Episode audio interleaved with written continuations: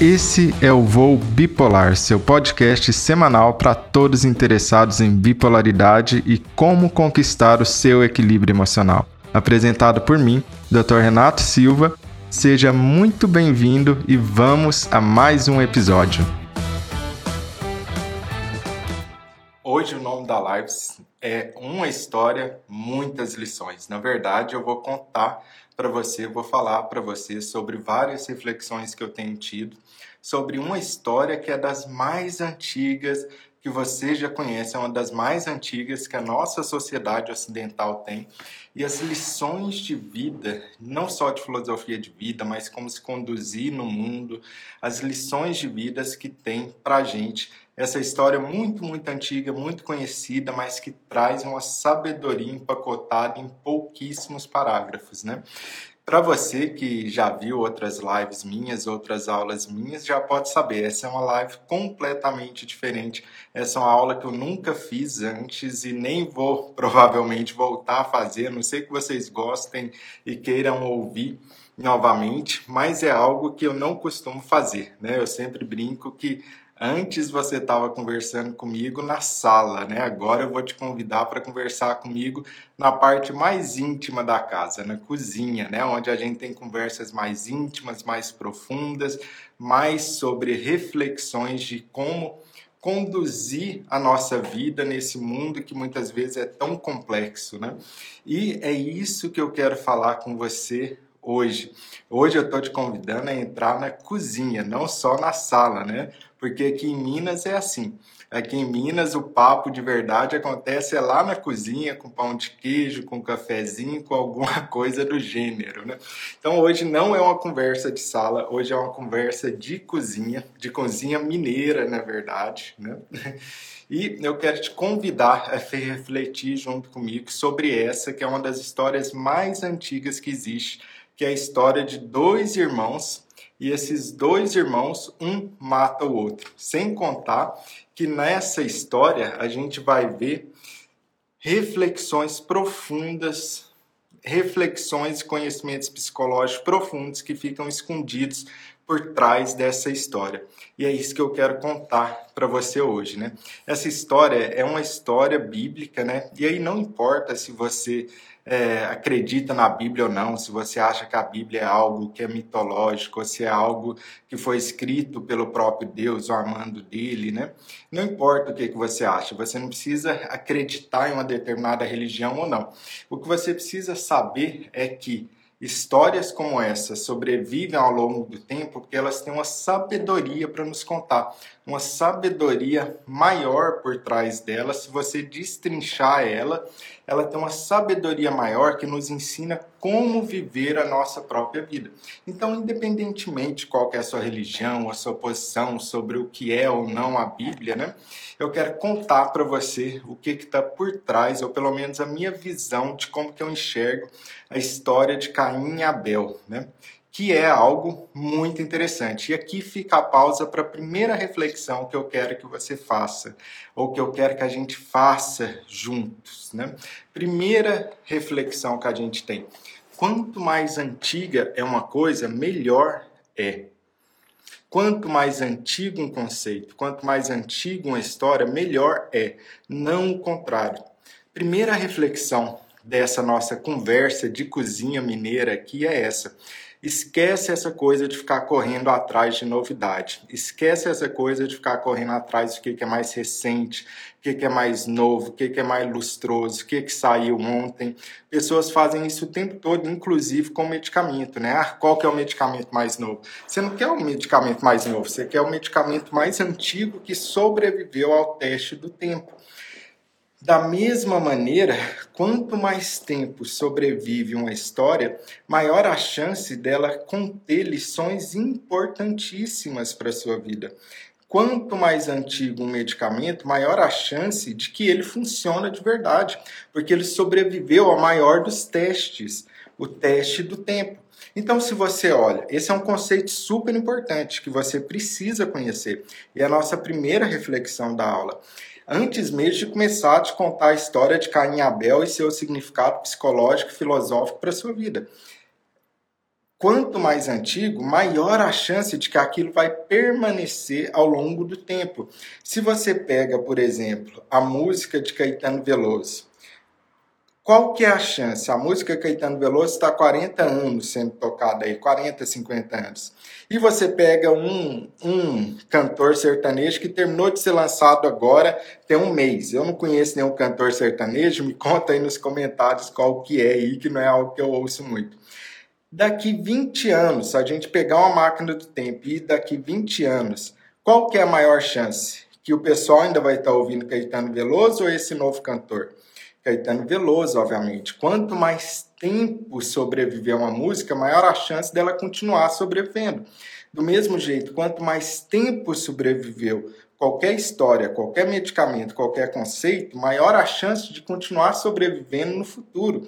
Esquece essa ideia de ficar procurando o que é mais recente, o que é mais novo. Isso é burrice, ou pelo menos algo que a pessoa não parou para refletir.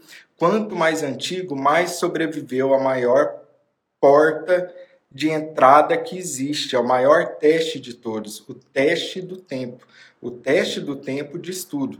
É por isso que o lítio continua sendo um medicamento que tem 80 anos, 72, 73 anos e continua sendo a primeira opção até hoje, independentemente. Você não quer um medicamento mais novo, você quer um medicamento que sobreviveu à prova do tempo. E é justamente por isso que hoje nessa live nós vamos conversar sobre a reflexão dessa história que sobreviveu à prova de milhares de anos. Por que, que essa história sobreviveu milhares de anos? Porque ela conta pra gente algo muito mais profundo do que parece, muito mais profundo do que parece na superfície dela o que é essa história e vamos fazendo pausas para cada, cada lição que a gente pode tirar dessa simples, simples e profunda história. Porque essa história ela tem nuances, ela é como uma cebola, né? Você vai descascando camadas, camadas, camadas e você vai se aprofundando cada vez mais cada vez mais você vai se aprofundando nessas camadas e camadas dessa história, né? É uma história que não apenas ela tem várias camadas, como ela pode ser vista sob determinados níveis. Ela pode te dar uma lição sobre a sua própria psicologia individual, ela pode te dar lições sobre como você pode se relacionar com o outro, ela pode dar lições sobre como a nossa sociedade funciona e sobre como toda a humanidade funciona. Então, é a história que vai te entregando lições em diversos níveis. É espetacular isso, né? Quanto mais eu penso sobre essa história, mais denso eu acho que ela é, e mais eu fico pensando que tem mais coisas ainda a serem descobertas atrás dela, né? Então, que história é essa que eu estou contando para vocês? Primeiro, é uma história que muitos de vocês já conhecem, inclusive, me conta aí se vocês já conhecem. É a história de um irmão que vai e assassina o outro irmão por pura inveja. Por pura inveja. Como que é essa história? Primeiro, é a história de dois irmãos, um se chama Caim, o outro se chama Abel.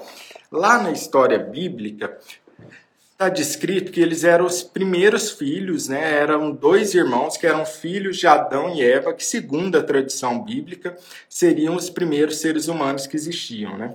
Só que aqui a gente já começa com uma primeira e grande lição. Peraí, como é que os primeiros humanos a ser contado qualquer história é um assassinando o outro por causa de inveja? Pausa pausa para a primeira coisa aqui. Olha como que abre a história sobre a humanidade. Ao invés de abrir com a história cor-de-rosa, feliz, alegre, não. A primeira história sobre os primeiros seres humanos já abrem falando sobre o quê? Um irmão que assassinou o outro pela mais pura inveja. Veja bem como isso já começa a tirar lições daqui. E já fica uma segunda reflexão para a gente ter nessa história que tem muitas lições. O que, que você acredita que é realmente o ser humano e a humanidade? Porque muitas pessoas vão acreditar que o ser humano está aqui para fazer o bem, que é tem o um coração bom, nasce ingênuo, nasce é, com todo o potencial de amor. Enquanto outras pessoas acreditam que o ser humano é cobra comendo cobra é, é matar ou morrer, é um atrás do outro, né? Talvez você tenha a impressão de que o ser humano seja essa coisa feliz, amorosa, que nasce ingênuo e a própria sociedade vai corrompendo, ou talvez você tenha essa outra visão de que o ser humano é um animal feroz, que tem inveja, que machuca um ao outro. Cada pessoa tem sua própria filosofia. E essa filosofia, essa impressão que você tem, diz muito sobre como você vai agir no mundo. Porque quando a primeira história que é apresentada sobre os primeiros seres humanos já nos vem com a ideia de um cara que matou o próprio irmão por inveja, essas histórias antigas querem nos dizer algo. O homem é o lobo do próprio homem, como disse alguém no comentário. Essa história está querendo nos dizer isso. Talvez você tenha a impressão que não, talvez você tenha a impressão que sim. Cada pessoa vai ter uma filosofia, uma visão de vida sobre o ser humano. Com um detalhe: essa visão de vida que você tem não é simples detalhe. Essa visão determina como que você age no mundo, como que você interage com as pessoas ao seu redor, como que você interage ou reage às situações no seu mundo. Porque essa história quer nos dizer algo antigo, algo importante. Ela já começa porque pense, essa história está no livro de Gênesis, que é o primeiro livro da Bíblia, e, e a história sobre os primeiros homens que existiram, Caim e Abel. E a primeira história que a gente é brindado não é uma história de companheirismo, caridade, amor, generosidade. Não, é a história de matar o próprio irmão por conta de inveja. Então a história já abre querendo falar para você: o homem é isso. Olha a quantidade de monstruosidade capaz de residir dentro do próprio homem quais as inclinações que existem dentro do próprio homem. E se você acha que não existe de maneira alguma esse tipo de inclinação para aquilo que é ruim ou para aquilo que é prejudicial para o outro, você está enganado.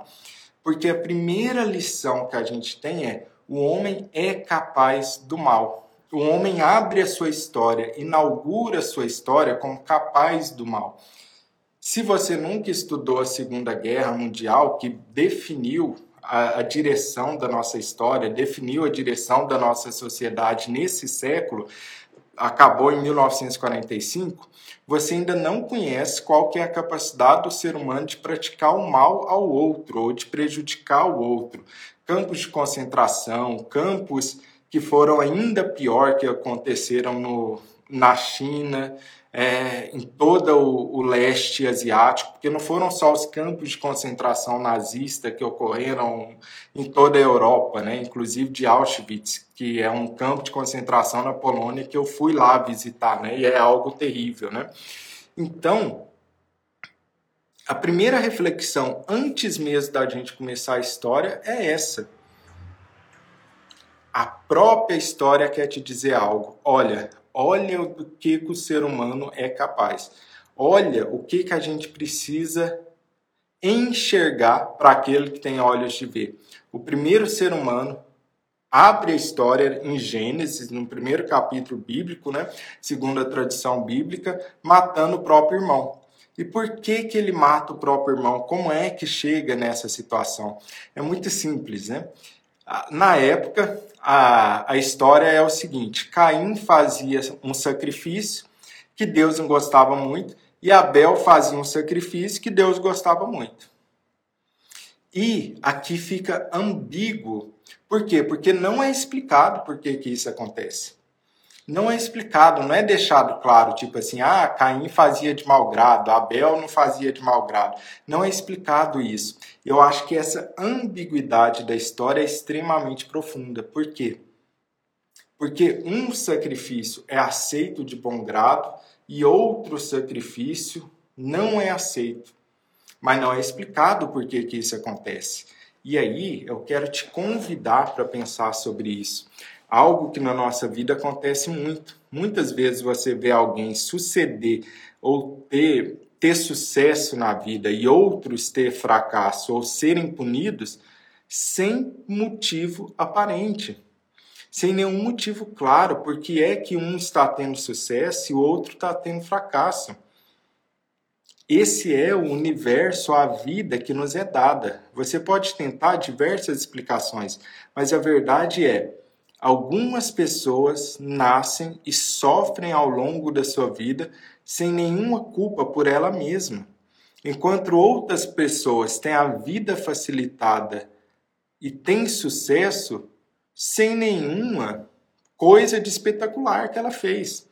Você quer ver exemplos? Durante a faculdade da medicina, a gente via isso direto. Durante a faculdade de medicina, por exemplo, você vê o quê? Alguém que tem 5 anos de idade e de repente está lutando contra um câncer. E o que, que essa criança fez? Absolutamente nada. Ela não fez nada de errado, ela simplesmente, ou aí vai depender da explicação que você tem, que você acredita, ou por algo do universo, ou pelo azar, ou por destinos de Deus, ou alguém vai acreditar em reencarnação e vai achar que isso foi questão de vidas passadas. Não importa a sua explicação. A única explicação que importa é o que? Ou a única coisa óbvia que importa é o que? É aquilo que o Timaya falou, né? O Timaya sofria muito na vida dele, né? Um cantor espetacular, um compositor de música também. E ele escreveu isso na música dele, que é o quê? Na vida a gente tem que entender que uns nascem para sofrer enquanto os outros riem. Olha que frase dura, né? Que, que, que frase dura de uma canção que o Timaya colocou. Mas que nesse caso em específico dessa história, realmente fica em aberto. Porque lá não é explicado por que é que o sacrifício de Caim era rejeitado e o sacrifício de Abel era aceito e era tido como bom grado. Não era, não é explicado isso. E essa não explicação, eu acho que tem uma profunda verdade, uma profunda reflexão para que a gente veja. Essa não explicação nos diz sobre a verdade do universo. O universo é injusto até onde nós podemos enxergar. A gente não consegue enxergar. Porque pode ser que existem o quê? Outras razões que a gente desconhece. Pode ser que, assim como Shakespeare falava, né, que há mais coisas entre o céu e a terra do que sonha a nossa vã filosofia, pode ser que existem outras razões, mas a verdade é que a nossa razão humana, a nosso limite, diz o quê? Diz que o mundo é essencialmente injusto, distribuindo benesses, benefícios e dificuldades, sacrifícios, sofrimento de maneira desigual entre as pessoas. Então, para algumas pessoas é distribuído um fardo e um sofrimento maior, do que para outras pessoas. E às vezes a gente se debate, às vezes a gente se contorce, e às vezes a gente fica preocupado e pensando: mas por que é que eu estou sofrendo? Mas por que é que eu estou vivendo dessa maneira? Por que é que o fulano consegue isso e eu não tive a mesma sorte? Por que isso? Por que, que aquilo? Né? Sem entender que existe uma verdade mais fundamental por trás que já no início da história você pode começar a refletir. O mundo distribui de maneira injusta, de maneira desigual. Talvez você não acredite que seja injusta, mas o mínimo que é, é necessário reconhecer é que é distribuído de maneira desigual benesses, coisas boas e coisas ruins, desafios, infortúnios, sofrimento. Porque quanto antes você aceita essa verdade da injustiça, da distribuição desigual de desafios na vida, mais rapidamente você passa para a próxima etapa, que é tá, se o mundo distribui de maneira desigual, o que é que eu posso fazer em relação a isso? Você supera essa primeira coisa de ficar se debatendo com a ideia de por que, que o mundo é assim, por que, que o universo é assado. Você passa para a próxima etapa. Ou pelo menos você tem condição psicológica de passar para uma próxima etapa, que é o quê? O que, que eu faço? Qual é o meu papel? Qual é a minha ação? O que, que eu deveria fazer para viver da melhor maneira possível nesse mundo que é essencialmente desigual e injusto. Talvez esteja aí o motivo da história ter escondido da gente, ter deixado de maneira ambígua, de ter deixado de uma maneira escondida porque é que o sacrifício de um era aceito e o sacrifício do outro não era aceito. E vamos agora para a nossa terceira lição dessa história. E olha que a gente está no começo, no começo dessa, dessa história. A gente nem começou ainda direito essa história e já estamos na terceira lição. A, a terceira lição é do próprio sacrifício em si. Não é interessante? Porque para nossa mente moderna, né, para nossa mente vivendo em 2023, fica parecendo estranho que antigamente diversas religiões e hoje ainda algumas religiões sacrificavam animais em prol de achar que isso iria espiar o pecado delas ou que isso de alguma maneira ia trazer algum benefício para nossa mente moderna de 2023, a gente acha isso super estranho. Tipo, por que, matar um coitado de um animal ia trazer qualquer benefício?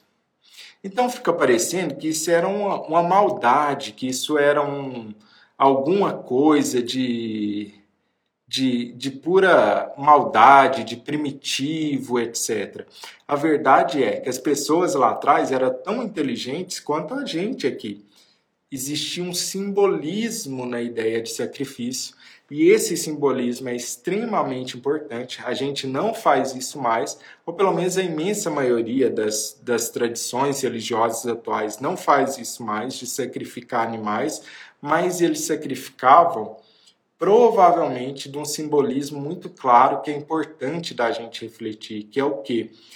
Tudo que eu vá conseguir de bom na minha vida, tudo que eu vá conseguir que vale a pena na minha vida exige sacrifício. Para para pensar nisso.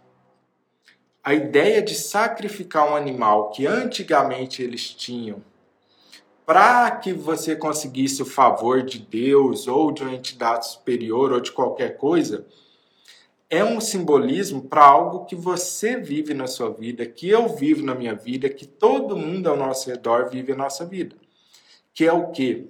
Não existe você conseguir absolutamente nada que vale a pena nessa vida sem sacrifício, sem alguma forma de sacrifício. Sempre que o maior do sacrifício que você enfrenta todos os dias, ou eu enfrento todos os dias, qualquer pessoa, qualquer ser humano enfrenta todos os dias, é uma coisa que se chama adiar a gratificação. Adiar a gratificação é essencial eu poderia resumir o que é maturidade, o que é um ser humano adulto, daquele ser humano que é uma criança, simplesmente analisando a capacidade do adulto ou da, do, do homem criança, do homem adolescente, de adiar gratificação. O que é adiar gratificação? Ah, eu gostaria muito de comer um doce agora mas eu não vou comer um doce agora, no curto prazo, porque no futuro eu vou conseguir alguma recompensa maior e melhor do que esse doce. O qual é essa recompensa? Uma saúde maior, eu não vou ganhar peso, eu vou estar melhor, eu não vou ficar com diabetes, etc, etc. Olha o que, que essa pessoa terminou de fazer. Ela terminou de adiar a gratificação. Ela abriu mão de algo no curto prazo para conseguir uma recompensa no futuro. Tanto é, tanto é que isso é importante, que isso está absolutamente em tudo o que você faz e você tem sucesso ou fracasso na sua vida. A capacidade de adiar a gratificação de alguma maneira, no qual você está abrindo mão de um prazer, de algo prazeroso no curto prazo, no imediatismo, para conseguir uma recompensa maior no futuro. Pensa, você está estudando para uma prova. Se você está estudando para uma prova, isso quer dizer que você não está assistindo Netflix. Você não está assistindo uma série da Netflix. E é muito mais gostoso para qualquer ser humano da face da Terra assistir uma série de Netflix comendo pipoca do que ficar estudando um texto difícil. É muito mais difícil. Então, o que é que a gente está pensando sobre isso? Um sacrifício no curto prazo para que eu obtenha uma recompensa no futuro. Mas aqui está uma grande armadilha, algo muito importante. Aqui está uma grande armadilha, algo muito importante, que é é complexo de eu pensar que a minha recompensa está no futuro, porque a recompensa no futuro ela é abstrata. Eu não tenho ela na mão, eu não posso segurar ela na minha mão.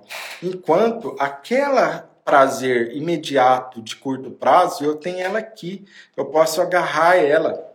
Eu posso saborear aquele doce. Enquanto ter mais saúde, não ter diabetes, está no futuro, é abstrato, é distante. Isso quer dizer que é necessário um cérebro completamente amadurecido, desenvolvido. É necessário que você tenha todo o seu córtex pré-frontal totalmente desenvolvido para que eu consiga fazer essa simples coisa: adiar a gratificação. É isso que separa os homens dos meninos, as mulheres das meninas, o adolescente de um ser humano adulto útil para a sociedade, para a família e para si mesmo. É só isso, adiar gratificação, capacidade de adiar gratificação. Esse é o simbolismo de quando a gente vê na história que o sacrifício de Caim era rejeitado e o sacrifício de Abel era aceito de bom grado. Adiar gratificação é essencialmente o que separa o homem do menino, a mulher da menina, o adolescente do homem maduro, da mulher madura, que é um ser humano útil dentro da nossa sociedade, para si mesmo, para a família ao seu redor. Adiar gratificação. Tudo que você for pensar isso, o que é dieta? É adiar gratificação. O que é atividade física? É adiar gratificação. É gostoso ir na atividade física? Claro que não. Gostoso é ficar sentado no sofá, ué muito mais gostoso.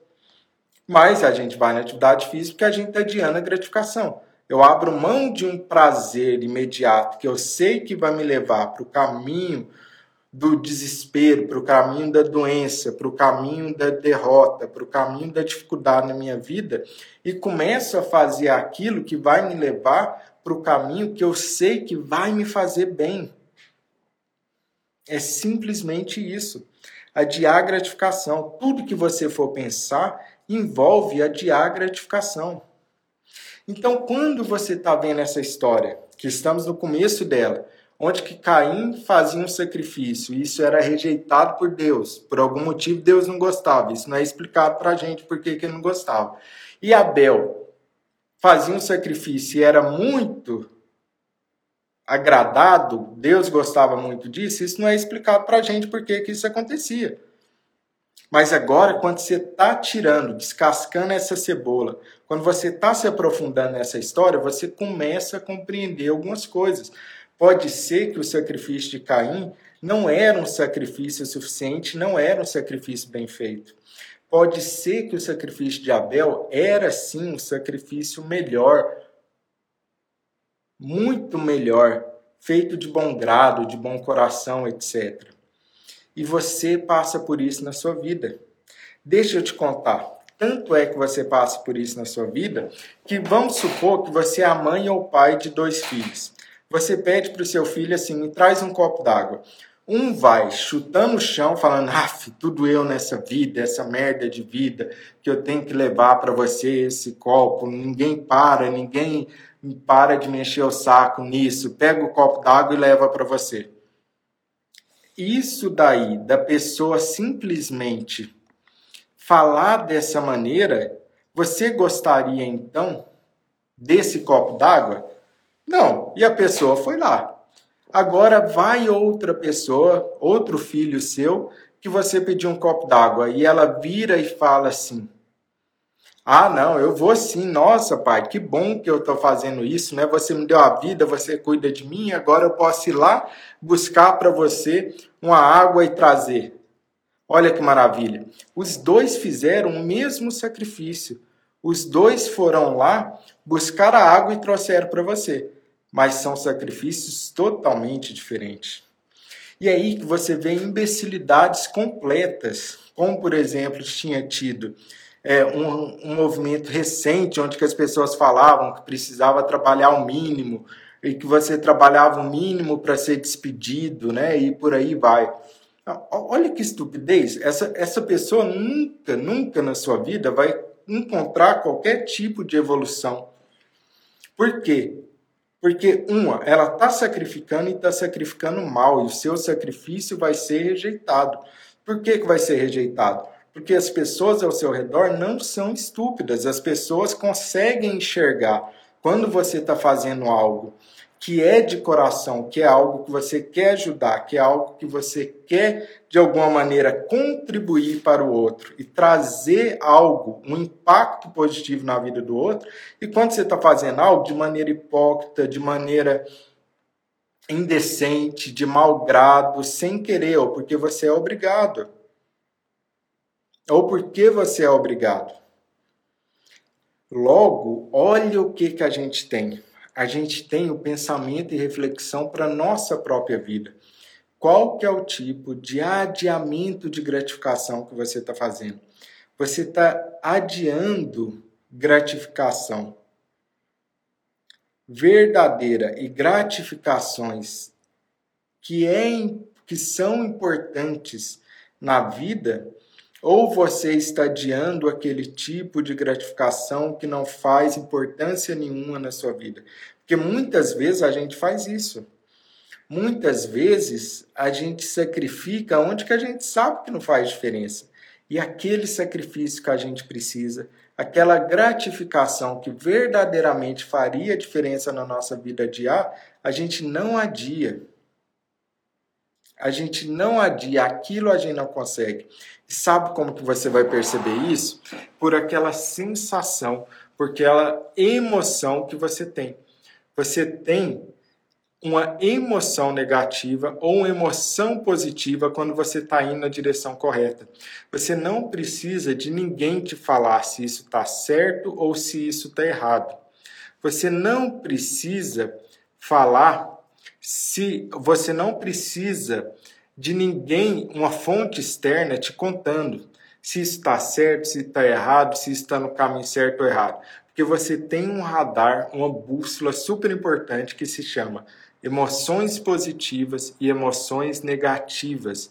Você sabe, a gente sente através de um radar muito instintivo, muito primitivo, que são as nossas emoções, se a gente está indo na direção correta, se o nosso sacrifício está bom o suficiente para colher a recompensa que nós desejamos, que cada pessoa deseja para si, ou se não, se eu estou insuficiente não colhendo o nosso sacrifício. Sabe por quê? Porque a emoção negativa, toda emoção negativa que você está tendo, nos diz algo simples. Imagina que você está indo do ponto A ao ponto B. Então, esse é o seu caminho. Você está no ponto A, você quer chegar no ponto B. Você mirou, você enxergou o ponto B. Essa é a sua ideia. O que, que a emoção negativa te fala? Para, ou volta para trás, retroceda. Isso que a emoção negativa na sua vida está falando. Para, para de se mover do ponto A ao ponto B. Ou anda para trás que isso aqui não está dando certo. É isso que você sente quando você tem medo, quando você sente uma angústia, quando você sente aquela coisa ruim no coração. Essa emoção negativa, ela carrega uma sabedoria maior que é o quê? ou para de fazer, ou para de ir nesse movimento, nessa direção, ou retroceda. Já a emoção positiva que você sente, entusiasmo, felicidade, é, um certo conforto, quer dizer o quê? Siga nessa direção, siga nesse caminho que você está indo. Você tem algo que te ajuda muito dentro de você que são as suas emoções, que funcionam como radar. Emoção negativa, para o retroceda. Emoção positiva, siga nessa direção, faça mais disso. Desde que isso esteja alinhado com seus valores, desde que isso esteja alinhado com a sua missão e visão de vida. E você sente qual é a sua missão e a sua visão de vida.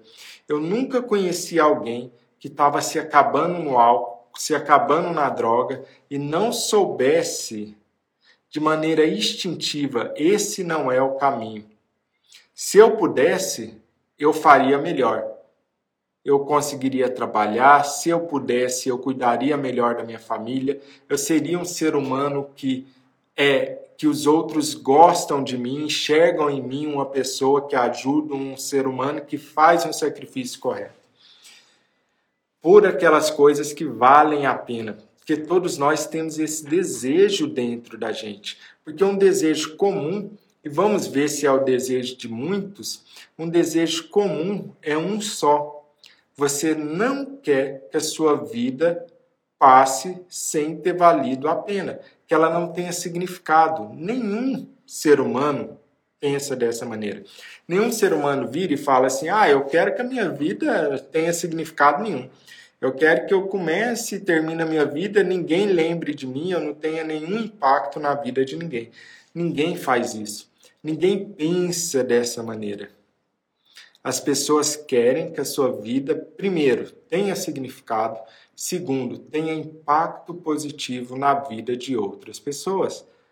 Você quer isso. A pessoa que está do seu lado também quer isso, a não ser que ela tenha uma sociopatia completa. Aí tudo bem, se você é um sociopata ou se você é um psicopata completo que tem transtorno de personalidade antissocial, aí você vai achar que, ah, tudo bem, né? Minha vida pode não ter significado nem impacto nenhum. Mas se você não tem esse tipo de psicopatologia, com certeza você deseja que a sua vida tenha algum significado e principalmente tenha impacto positivo na vida das pessoas ao seu redor. Então, a gente já estabeleceu através dessa história algumas verdades ou algumas lições que a gente está tirando dessa história simples. Uma, a gente entendeu o simbolismo do que é o sacrifício. Sacrifício, essencialmente, para a gente, está falando de adiamento de gratificação, e onde que isso é um resumo do que é maturidade. Então, esse é o simbolismo de sacrifício anteriormente, né? de sacrifício de animais e por aí vai. Né? É, e que hoje a gente não faz, ainda bem que a gente não faz, né? Porque a gente evoluiu para além disso, né? Mas é só para você entender que histórias antigas como essa utiliza de simbolismo para trazer lições maiores para a gente. E essa era a lição. Então Caim fazia um sacrifício que não era aceito de bom grado e Abel fazia um sacrifício que era aceito. A gente refletiu até o momento se isso se deve à injustiça inerente na distribuição de benefícios, benesses, coisas boas e de sofrimento, dificuldade, etc., que é distribuído desigualmente, ou se isso se devia a uma incapacidade de fazer o sacrifício correto, que Caim tinha e Abel não tinha. E aí o que é que começa a acontecer? E aqui a trama se complica, que o drama realmente começa a pegar. Caim começa a invejar Abel então, aquela pessoa que estava saindo mal na vida, seu sacrifício não era aceito, começava a olhar para a pessoa que estava indo bem, que todo mundo gostava, e a história fala sobre isso, todo mundo gostava de Abel, Abel estava indo bem, seu sacrifício era querido, ah, essa pessoa era muito benquista. O que é que começa a acontecer no coração de Caim? O que é que começa a acontecer? Inveja e uma inveja maligna uma inveja de, que, de qual maneira ele começava cada vez mais a odiar o que Abel tinha. Quanto mais sucesso aquela pessoa ia tendo, mais inveja, mais ficava correndo o coração dele, mais ódio ele sentia, pior ele sentia. E que lição que a gente tem aqui para gente. Que lição que a gente tem aqui pra gente? Muita gente fala que amigo é aquela pessoa que está com você na dificuldade. Eu não acho que seja verdade. Eu acho que a verdadeira amizade é aquela pessoa que consegue verdadeiramente ser feliz com seu sucesso. Isso é muito mais difícil do que oferecer ombro para você chorar. Muito mais difícil. E qualquer pessoa de sucesso na vida vai falar para você. Assim que eu fui tendo cada vez mais sucesso, eu fui perdendo meus amigos, porque os amigos foram se afastando de mim. E eu explico para você esse movimento da mente humana que é muito útil para você se compreender e você compreender as pessoas ao seu redor também. Acessar, aceitar o sucesso de alguém longe é fácil. Aceitar que o Brad Pitt tem jatinho particular, tem muito sucesso, é fácil. Eu não conheço Brad Pitt aceitar o sucesso de alguém que nasceu ao meu lado, que morou na mesma vizinhança, que estudou na mesma escola e que agora teve mais sucesso do que eu na vida é extremamente difícil para as pessoas. Extremamente difícil. As pessoas aceitam o sucesso de quem está longe. Aceitar o sucesso de quem está perto, não. Frequentemente as pessoas fazem o seguinte frequentemente as pessoas tentam puxar para baixo, para o mesmo nível que elas estão, as pessoas que vão tendo cada vez mais sucesso. Se você já teve sucesso, você já ouviu falar sobre isso. A pessoa começa a evoluir na vida enquanto os outros ficaram para trás ou não evoluíram no mesma frequência, na mesma velocidade, e aí elas começam a tentar puxar para trás aquela pessoa que está tendo sucesso através de piadinhas, através de frasezinhas. Ah, será que você está assim mesmo, né? Ah, agora virou rainha da não sei o que lá. Ah, agora tá com o rei na barriga, etc e tal. Por quê? Tudo na tentativa de que o outro não se destaque. Por quê? Porque quando alguém distante, longe de mim tem sucesso, isso não fala muito sobre mim. Quando alguém ao meu lado, que me conhece, que viveu comigo, que está no mesmo ambiente que eu, tem sucesso e eu não, o que é que acontece? Isso começa a falar de mim. Isso fala diretamente para mim. Porque agora quem está do meu lado teve sucesso e eu não tive. Então o que resta? De quem é a culpa? De quem é a responsabilidade? Só pode ser minha. Eu não quero isso. Então eu rejeito isso. Essa é a ideia que está por trás dessa inveja maligna que Caim tinha do seu irmão Abel. Não só essa inveja era maligna, como ela era o quê? Ela começou cada vez mais a aumentar, a ponto da gente sabe que no final da história ele mata o próprio irmão, de tanta inveja do sucesso do irmão. E essa, lembra que essa é uma história antiga que fala sobre os primeiros. Isso quer dizer algo sobre você, isso quer dizer algo sobre mim. Porque você pode pensar que Caim e Abel eram duas pessoas separadas. Ou você pode pensar que eram duas facetas da mesma pessoa. Porque essas duas facetas estão dentro de mim e dentro de você não acha que você é uma pessoa que está isenta desse sentimento de inveja de sucesso. Se você acha disso, é porque você é completamente cego para a realidade da sua própria psicologia e da realidade da sua própria emoção. Quanto mais você compreende a si mesmo, mais você pode lidar consigo mesmo. Ou como diria Sócrates, né, conhece a ti mesmo, né? Essa é a coisa mais importante, conhecer a si mesmo. Isso é algo que está dentro de você, dentro de mim, dentro de todo ser humano que existe. A possibilidade de ter inveja do sucesso. E isso, verdadeiro amigo, pensa sobre isso. Seus verdadeiros amigos não são revelados na tristeza ou no momento difícil, mas sim quando você tem sucesso. Quando você tem sucesso, aquele que verdadeiramente se alegra com você, esse sim é seu amigo de coração. Porque isso é difícil demais, porque esse movimento de inveja do sucesso de quem é próximo é muito forte é muito forte. Poucos seres humanos conseguem transcender, estar acima dessa inveja da pessoa de, que teve sucesso em alguma área. E entenda, quando eu estou falando de ter sucesso em uma área, é em uma área, não é tudo. Né? Os seres humanos não são. Ah, eu tenho sucesso em tudo. Não, óbvio que não. A gente tem sucesso em uma determinada área, e outras áreas não. Isso é normal, mas observe isso na sua vida, observa isso dentro de você e observa isso dentro dos seus amigos. E agora vamos para uma pergunta que eu quero que você deixe aí nos comentários. Você já observou esse tipo de inveja?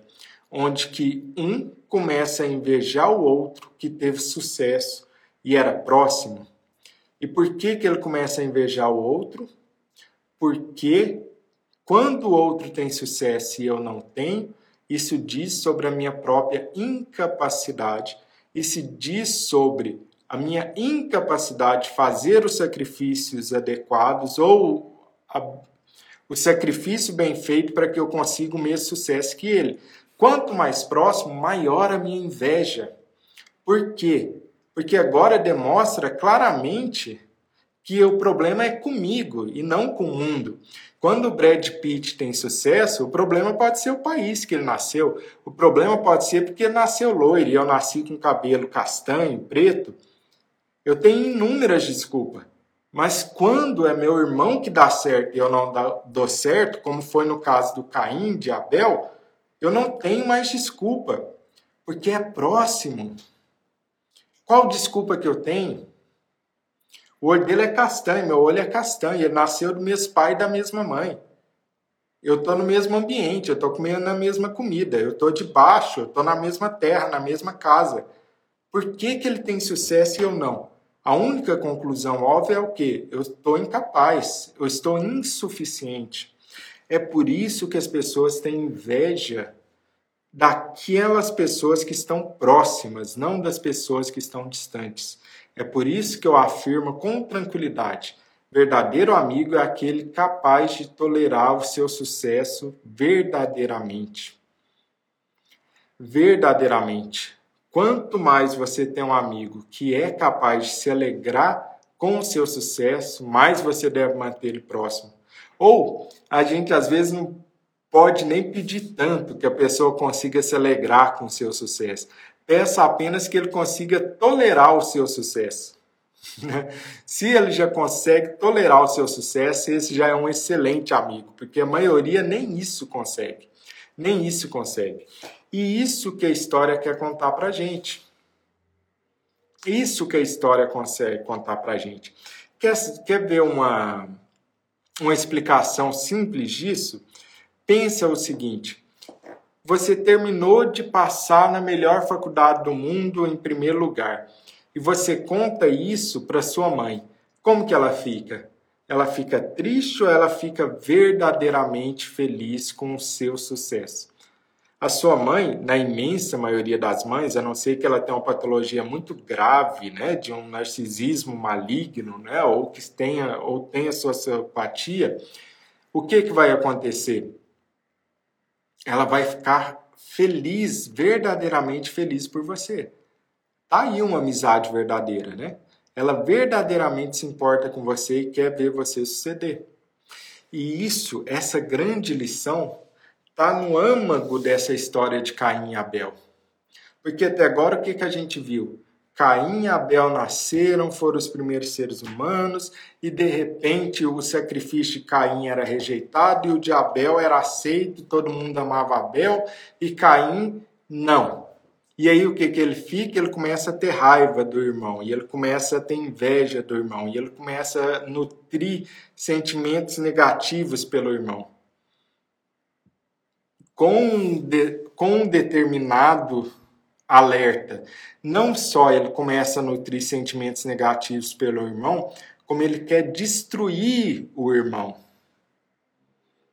Porque quando ele deseja matar, quando ele fica pensando em matar o irmão, o que, que ele quer? Ele quer destruir o sucesso do outro. E por que, que ele quer destruir o sucesso do outro? Porque o sucesso do outro reflete a própria incapacidade dele de conseguir obter o mesmo sucesso. É por isso que a inveja ela vem de destruir o que o outro tem. Muitas vezes a inveja não é um desejo de ter o que o outro tem. A inveja é uma vontade da pessoa destruir o que o outro tem. Tanto é que você não vê na história de Caim e Abel, Caim tentando melhorar o seu sacrifício para ficar tão bom quanto Abel. Não é isso que você vê. O que você vê é o que? Caim planejando, pensando e nutrindo no seu coração a vontade de destruir o que Abel tem. Então, isso que é inveja. A inveja é o quê? Eu querer destruir o que o outro tem. Não é eu querer o que o outro tem para mim. Como muitas vezes as pessoas pensam, ah, inveja é querer o que o outro tem. Não é. É querer destruir aquilo que o outro tem. Porque quando eu enxergo o outro tendo algo que eu sou incapaz, em especial se esse outro é próximo, eu enxergo nele a minha própria incapacidade de conquistar aquilo que ele tem, porque meu sacrifício não é bom o suficiente. Isso que a história quer nos passar. E vamos lá entender. Porque olha só, Caim ficou muito chateado, Caim ficou bravo com aquela situação toda, e ele foi tirar o quê? ele foi lá tirar a conclusão, segundo a história, né, segundo a tradição da história bíblica, né, ele foi lá tirar a satisfação com Deus. Ele chegou lá e ele não deixou barato. Ele chegou lá e virou assim, ó, que negócio é esse, Deus? Eu estou fazendo sacrifício aqui e não está sendo aceito, não está sendo legal. E Abel está fazendo sacrifício, está sendo legal. Que negócio é esse? O que está acontecendo? E quantas vezes as pessoas não fazem isso, né? o próprio sacrifício não está sendo suficiente e ela vai brigar com o mundo. Ai, o que está acontecendo aqui? Como eu não está sendo aceito? E aí, lá na história, Deus dá uma resposta super interessante, que é o quê? Ora, certamente se você fizesse o sacrifício da maneira correta, ele seria aceito. Putz, aí quebrou as pernas, né? Aí quebrou as pernas, como o pessoal diz, né? pensa nisso. Ele chega para reclamar. Porque é que o meu sacrifício não é aceito e o sacrifício dos outros está sendo aceito. E qual que é a resposta que Deus dá? Se você estivesse fazendo o sacrifício corretamente, ele seria aceito. Se você estivesse fazendo o sacrifício corretamente, ele seria aceito. Que resposta dura e óbvia que resposta da própria realidade. O que, que é a resposta da própria realidade? Não é nada pessoal. Você, Caim, que está fazendo errado. Você que está fazendo errado. Se você estivesse fazendo certo o sacrifício, aceitaria.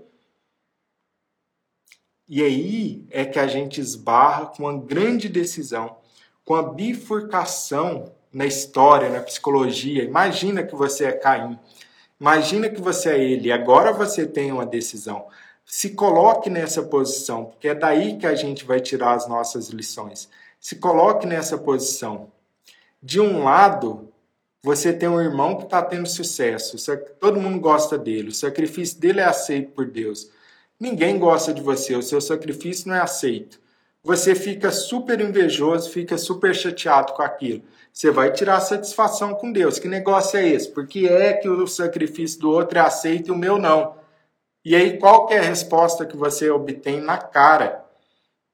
Se você estivesse fazendo o sacrifício certo, seria aceito. E aí vem a escolha: o que, que eu faço? Eu, eu faço o quê?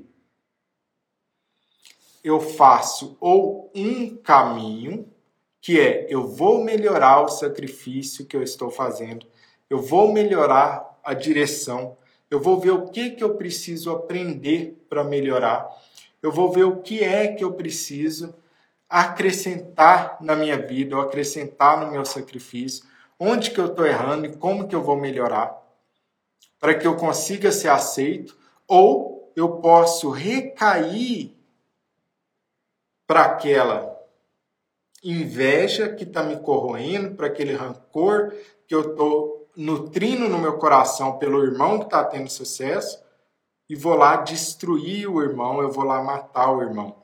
E qual que é o caminho que Caim escolhe? É óbvio que Caim escolhe o caminho de matar o próprio irmão. Matar aquele que tem, sucesso. Ao invés de tentar melhorar a si mesmo, e obter para si mesmo o mesmo sucesso, ele escolhe o outro caminho. Ele escolhe o caminho de assassinar, de matar o próprio irmão que está tendo sucesso. E é isso que ele faz. Ele vai lá e mata o próprio irmão. E olha que interessante esse desfecho dessa história. que ainda não é o desfecho completo, mas já é o ponto alto dessa história. E o quanto que essa história já nos ensinou até aqui. Como que a gente tem uma escolha ao perceber que o outro está tendo sucesso na vida, ao perceber que o outro está conseguindo algo que a gente não tem, de analisar as próprias ações, os próprios, o próprio comportamento e ver o que, que eu posso fazer para melhorar, o que, que eu posso fazer para conseguir o mesmo resultado que aquela outra pessoa está conseguindo. E olha só, se a gente pensa na ideia hipotética de que se Caim fosse lá perguntar para Abel o que é que você está fazendo, se ele tivesse a humildade suficiente para ir lá perguntar para Abel o que é que ele está fazendo. A história fala que provavelmente Abel ia explicar para ele: ó, oh, você deveria fazer isso e aquilo, aquilo outro. Porque ele estava disposto a ajudar. Mas Caim se refugia no seu próprio ego. A raiz de todo mal é o próprio ego. Ele se refugia no seu próprio narcisismo ele se refugia naquela casca de eu tô correto e decide matar o próprio irmão ao invés de ter humildade, pedir ajuda e aprender. Porque olha, ele teve a resposta que ele queria, Deus deixou claro para ele. Se você fizesse o sacrifício correto, seu sacrifício seria aceito. Ele vai e busca saber o que é fazer sacrifício correto? Não, ele destrói a outra pessoa que estava fazendo o sacrifício correto.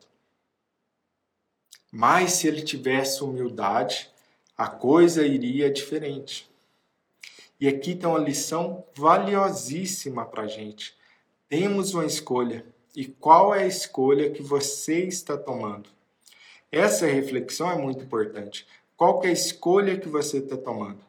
Você está tendo a humildade de perceber que tem coisas que você não sabe de perceber que provavelmente o outro sabe de coisas que você não sabe, e é por isso que ele está tendo sucesso, e pedir ajuda, ou você está se escondendo dentro da própria arrogância, dentro do próprio ego e falando: não, eu sei tudo, eu não preciso aprender com nada, não preciso aprender com ninguém, e foda-se o mundo, não importa o mundo, eu é que sei das coisas e ninguém sabe de mais nada e essa pessoa está tendo sucesso aí nessa, nessa perspectiva, é por sorte, é porque ela é predileta, é porque ela é mimada, é por conta disso, disso daquilo.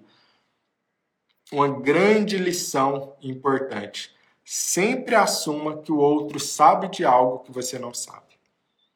O ser humano é extremamente complexo. Cada um de nós com a sua própria história de vida, cada um de nós com o seu próprio conhecimento, cada um de nós com sua própria sabedoria e sempre assuma que o outro sabe de algo que você não sabe. Não existe esse ser humano no mundo que sabe de tudo, não existe esse ser humano no mundo que sabe de nada. Sempre assuma que o outro tem algo a te dizer, tem algo a te ensinar que você ainda não sabe e você poderia aprender com ele. Essa humildade faz toda a diferença. Porque na história, se Caim tivesse sido humilde, ele teria perguntado, pedido ajuda e, consequentemente, ao pedir ajuda, teria recebido. É isso que quer dizer uma outra frase, também na Bíblia, né? lá mais para frente, que fala: aquele que procura, acha, aquele que pede, consegue. Quem procura, acha, aquele que busca, encontrará. É isso que quer dizer. Não é que tudo vai dar certo. O que quer dizer é: se você procura, você vai achar. Então procure. Mas para você procurar, você tem que fazer o primeiro passo, ter a humildade de reconhecer que você não sabe tudo, ter a humildade de reconhecer que você é um ser humano limitado, que você é um ser humano que não detém todas as respostas e, consequentemente, você necessita de ajuda que o outro sabe algo a mais que você não saiba, o que não quer dizer que você não sabe nada e o outro sabe tudo, só quer dizer que naquele determinado âmbito, naquele determinado assunto, aquele ser humano detém um conhecimento que você não detém. Aquele que pede vai encontrar, e aquele que busca encontrará. Necessariamente isso é super importante. Tenha humildade para aprender. Quanto mais humildade você tem, mais você aprende. Isso é interessante, porque muitas pessoas são muito arrogantes, achando que sabe muito, achando que conhece tudo. E quanto mais arrogante você é, menos você aprende, porque você não faz pergunta. Você se esconde dentro de você mesmo e vira e fala o quê? Ah, eu sei tudo, para que é que eu vou fazer? Eu sei tudo, para que é que eu preciso é, perguntar. Aí você começa, outra pessoa pergunta e você começa a brincar, ah, que a pessoa é estúpida, que a pessoa é burra, como que ela não sabe disso mesmo, né? Sendo que na verdade não é nada disso. Aquele que é humilde consegue perguntar, aquele que é humilde é o que mais vai aprender, é o que mais vai conhecer. Aquele que procura acha. Então, se você quer aprender e evoluir na vida, primeira coisa, atitude humilde e começar a perguntar mais e começar a reconhecer a própria ignorância, mas só porque você é ignorante um assunto não quer dizer que você vai morrer ignorante naquilo. Você pode evoluir desde que tenha humildade, pergunte. Então a nossa história continua evoluindo. E qual que é a decisão que Caim toma? Ela vira e faz o quê? Mata o próprio irmão porque ele não teve a humildade, porque ele não teve a capacidade de procurar saber, pedir ajuda e procurar saber o que estava acontecendo com o outro. E a história continua. Depois que Caim mata lá Abel, ele esconde o corpo de Abel, né? E depois, aí a história da tradição bíblica, né, vem e pergunta assim, que Deus vem e pergunta para Caim, e aí, onde que está seu Abel? E ele fala, eu sou lá guardião de Abel, então ele faz o que um assassino invejoso falaria, né? Mente. Ele mente, né? Ele fala, eu sou lá guardião do meu irmão, e ele já tinha matado, escondido o corpo, etc. Né? E aí que é revelado aquilo que ele fez. Né? Só que aqui acontece algo estranho, que a gente precisa refletir qual o significado nessa história, né? na tradição dessa história. Né? a pessoa vem e fala o quê? Ao invés de Deus castigar imediatamente Caim e matar ele, ele faz ao contrário. Ele fala assim: Olha, aquele que matar Caim ou ter vingança em Caim será castigado sete vezes mais. E aqui tem um simbolismo super, super interessante. Por que é que ele não recebe o castigo imediatamente, é fulminado, cai um raio na cabeça dele e ele é vingado? E ao invés disso, é lançado um decreto diferente. Aquele que se vingar de Caim vai receber uma punição sete vezes pior. Aqui tem uma grande lição para a gente. Que Gandhi, um dos grandes pacifistas do nosso tempo, resumiu perfeitamente em uma frase. Ele disse o seguinte: olho por olho e o mundo inteiro acaba cego. Olho por olho e o mundo inteiro acaba cego. Talvez seja isso que a história está contando para a gente. Apesar de Caim ser uma pessoa invejosa, não humilde, arrogante, uma pessoa que matou seu próprio irmão, ainda assim é dito para que não aconteça de se vingar dele. Por quê? Talvez Gandhi tenha realmente resumido tudo quando ele falou: olho por olho e o mundo inteiro acaba cego. Então, mesmo em face do maior crime, né, a pessoa matar o próprio irmão simplesmente por inveja, porque o irmão está tendo mais sucesso do que ele, ainda assim a vingança é condenada de alguma maneira. Talvez seja isso que a história quer nos contar. Talvez seja isso que a história quer demonstrar para a gente. Essa história antiga, né, dependendo do que você acredita, isso é uma fábula, isso é um mito, isso é uma história tradicional, né? Não importa, né? O importante é as lições que você é capaz de tirar dela, né? Isso quer dizer o quê? Que a vingança vai simplesmente prejudicar aquele que está vingando. Ou algo que era muito, muito, muito importante seria o quê? Da pessoa entender que quando ela guarda rancor, de quando ela planeja vingança, de quando ela trama vingança, é ela mesma quem está sendo envenenada. Tem um ditado chinês muito interessante sobre vingança e rancor, que ele fala o seguinte: que você ter rancor do outro é igual tomar veneno e querer que o outro morra. Pare e reflete sobre esse ditado. Você ter rancor do outro é igual você tomar um pote de veneno e querer que o outro morra. Quanto mais rancor, quanto mais vingança, quanto pior você nutre esses sentimentos dentro de você, é mais você quem está sofrendo, não é o outro que está sofrendo. O outro nem está ligando, o outro nem está te vendo, o outro nem está te enxergando, ele nem está sabendo o que é que você está sentindo, o que é que está acontecendo na sua vida, né? E não está nada disso. É você que está lá remoendo, guardando rancor, emoções negativas, sentindo cada vez pior. Você quem está sentindo cada vez pior com essa, nutrindo essas emoções negativas. É por isso que esse ditado é tão interessante. Ficar com rancor do outro é igual tomar veneno e querer que o outro morra. Talvez seja por isso que no final da nossa história, ao invés de ser castigado, Caim é até protegido, porque fala: aquele que matar Caim sofrerá um castigo sete vezes pior. Por que será isso? Talvez porque essa primeira história quer nos revelar o seguinte: a vingança não vai levar ninguém a lugar nenhum. Olho por olho e o mundo inteiro acaba cega. Que história é essa, né? Uma história tão densa, pequena, uma história que é simples, tão conhecida e que muitas vezes as pessoas não param para pensar em todas as camadas que isso tem.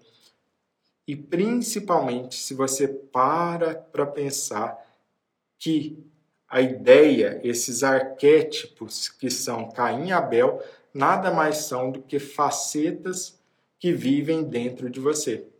Ninguém é só Caim, ninguém é só Abel, pelo contrário, nós somos os dois ao mesmo tempo temos a capacidade de um extremo bom e de um extremo ruim dentro de nós mesmos. E quantas lições você pode retirar para a sua vida ou reflexões para a sua vida analisando essa história? Eu acho uma história fantástica, eu acho uma história extremamente importante da gente refletir sobre isso com lições valiosíssimas para a nossa vida. Não é à toa que essa história sobreviveu durante tantos milhares de anos. Ela sobreviveu porque ela tem algo importante a nos contar, senão ela teria morrido, assim como inúmeras outras histórias morreram. Então, todas as histórias, quanto mais antigas são, mais empacotadas, mais imbuídas, mais estão repletas e cheias, plenas de lições para a nossa vida. É por isso que elas sobrevivem, elas estão mais cheias, estão plenas de lições que a gente pode levar para a nossa própria vida. Essa é a história e as reflexões que eu gostaria de contar para vocês.